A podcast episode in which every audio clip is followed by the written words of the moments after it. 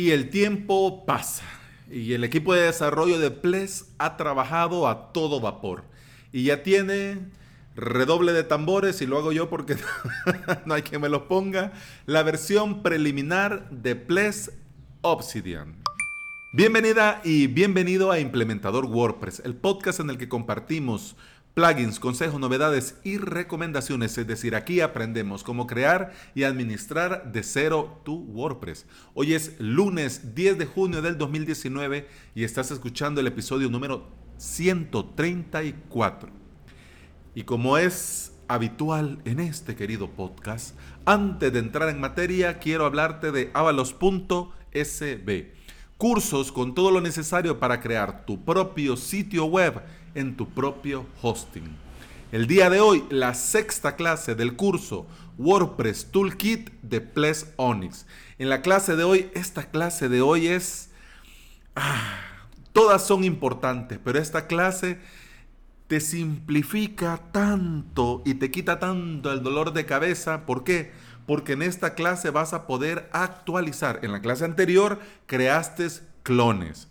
Este clon, dependiendo para qué lo vas a necesitar, le puedes llamar staging. ¿Por qué? Porque puedes tener el staging para actualizaciones, el staging para mejoras, el staging de pruebas, etcétera, etcétera, etcétera.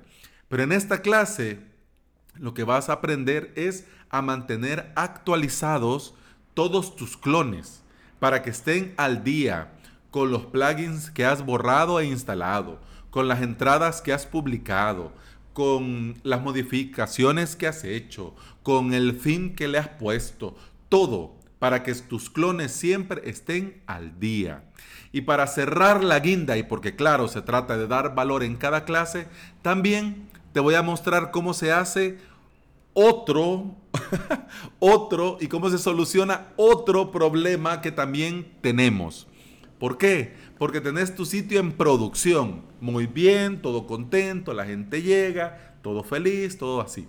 Pero vos querés cambiar el fin, querés cambiar imágenes, querés cambiar el menú, querés hacer pruebas, querés ponerlo más a tu gusto, querés que eso se vea así, se vea acá y eso, pero no querés que tus usuarios vayan viendo y sufriendo esos cambios. Entonces, también en un video, en el segundo video de esta sexta clase, también te muestro cómo pasar un staging a producción.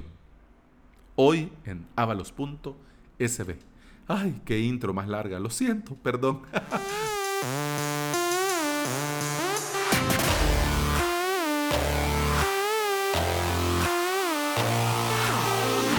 y ahora sí, entremos en materia el episodio de hoy. Pues te digo, el episodio es, igual me emociona, me alegra tanto, porque como te decía en otros, en otros podcasts, te decía también en los cursos, me encanta Plesonics porque a mí me da la seguridad y confianza que me da WordPress, que están vivos, están mejorando. Claro, no al ritmo que la gente le gustaría o que alguna gente lo prefiere, pero bueno, al fin y al cabo, eh, las empresas hacen lo que quieren o lo que pueden con el tiempo que tienen. Pero Plesonics a mí por eso me encanta, porque están actualizándose, están eh, avanzando, están mejorando. Y con esta versión número 18 de Plesonics que le van a llamar Obsidian, se ve que ahora van y van con a todo vapor. Porque el sucesor de nuestro querido Ples Onyx ya está en su versión preliminar. No lo voy a decir en inglés porque eso de candidate, oh creo que así se dice, candidate. Bueno, el release candidate, que es la traducción a versión preliminar, bueno, el release candidate. Para los que desarrolladores que están aquí presentes en esta sala saben que el proceso de desarrollo va en diferentes fases. Una de esas fases es ya la versión preliminar, la release candidate. Con esta versión están más cerca de la versión final. Ya cuando llegan a, esta, a esa anhelada eh, Golden Master, Golden, Golden Ma, espérame, espérame, ya me voy a acordar. Golden Master, Master Golden, Golden, bueno, Golden algo. Pero bueno, ya están más cerca de la versión final. En esta versión preliminar no solo se hace un lavado de cara, sino que van un poco más allá. ¿Por qué? Porque con este Plex Obsidian, Plex quiere colocarse a la vanguardia del desarrollo y de alojamiento web. O sea, quiere, quiere darle en realidad todas las herramientas a los desarrolladores y a los que ocupamos a Plex como nuestro panel de control, como nuestro propio hosting, quieren darnos lo mejor de lo mejor, lo mejor al día de hoy, pensando en el futuro, para que nos sea útil de aquí a mañana. Además de ser los primeros en usar esta versión preliminar y también conocer estas novedades, si estás probando esta Release Candidate, la versión preliminar, también tenés la oportunidad de colaborar y dar feedback al equipo que está desarrollándolo y hacer Plex Obsidian mucho mejor con tus aportes y tus recomendaciones. Yo hay un montón de cosas de WordPress Toolkit que se las voy mencionando. Dicho sea de paso que estoy haciendo el curso, pero también estoy probando Obsidian. Esta versión, eso sí, aún no está lista para trabajar en producción. Se recomienda sí o sí usarlo únicamente para pruebas y testeos. Para producción, no. Aún no.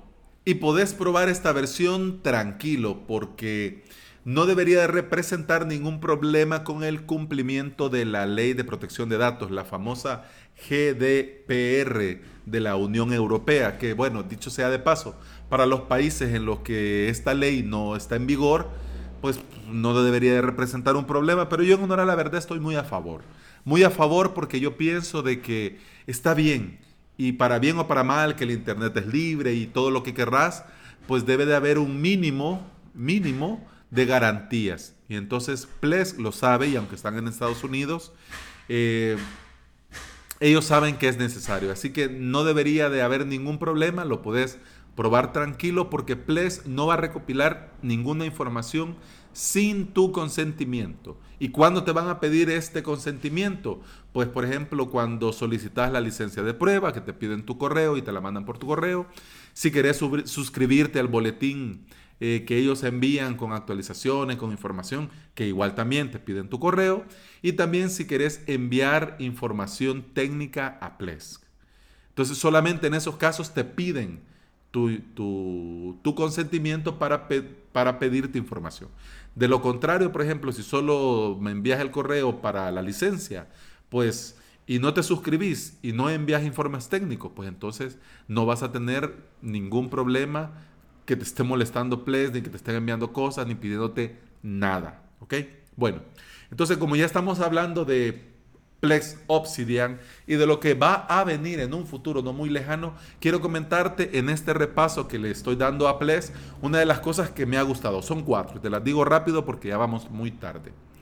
De todo lo nuevo, lo que más me ha llamado la atención, por ejemplo, es el monitoreo avanzado.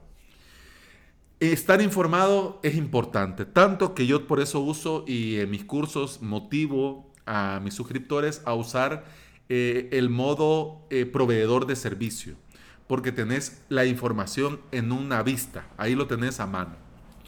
Complex Obsidian se va a mostrar el estado del servidor y la disponibilidad de recursos con gráficos de Grafana.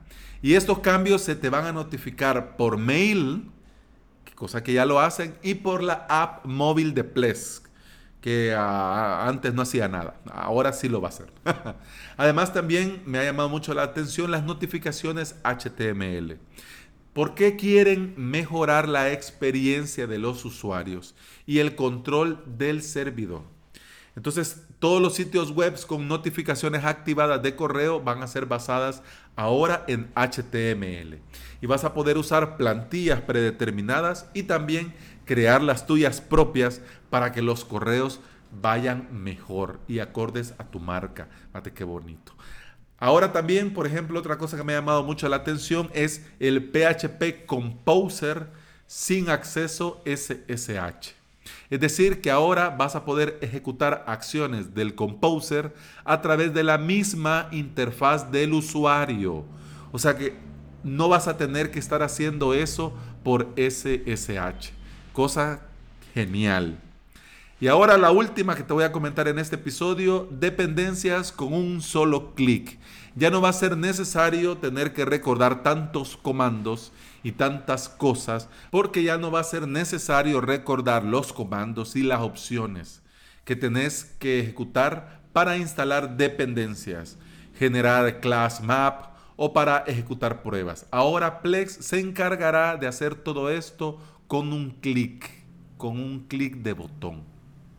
Sin lugar a dudas, todas estas son buenas noticias para los usuarios que estamos día a día trabajando con Plesk porque nos van a dar un panel de control más potente y más seguro. Y como dicen ellos, más seguro, más robusto, más útil y más rápido. Qué genial. y eso sí, quiero hacer también el, el, punto, ya la guinda en el pastel. Ya está el curso de Plesonics, crear tu propio hosting con Plesonics. Pero cuando ya esté la versión final de Ples Onyx Obsidian, vuelvo a grabar ese curso para que lo veas y aprendas a crear ahora sí con el nuevo Plex Obsidian cuando salga.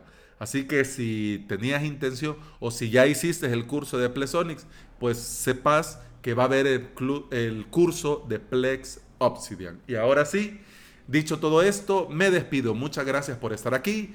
Muchas gracias por escuchar. Te deseo una excelente semana. Que todo te vaya muy, muy bien. Y nos escuchamos mañana. Mañana en martes de plugin. Hasta mañana. Salud.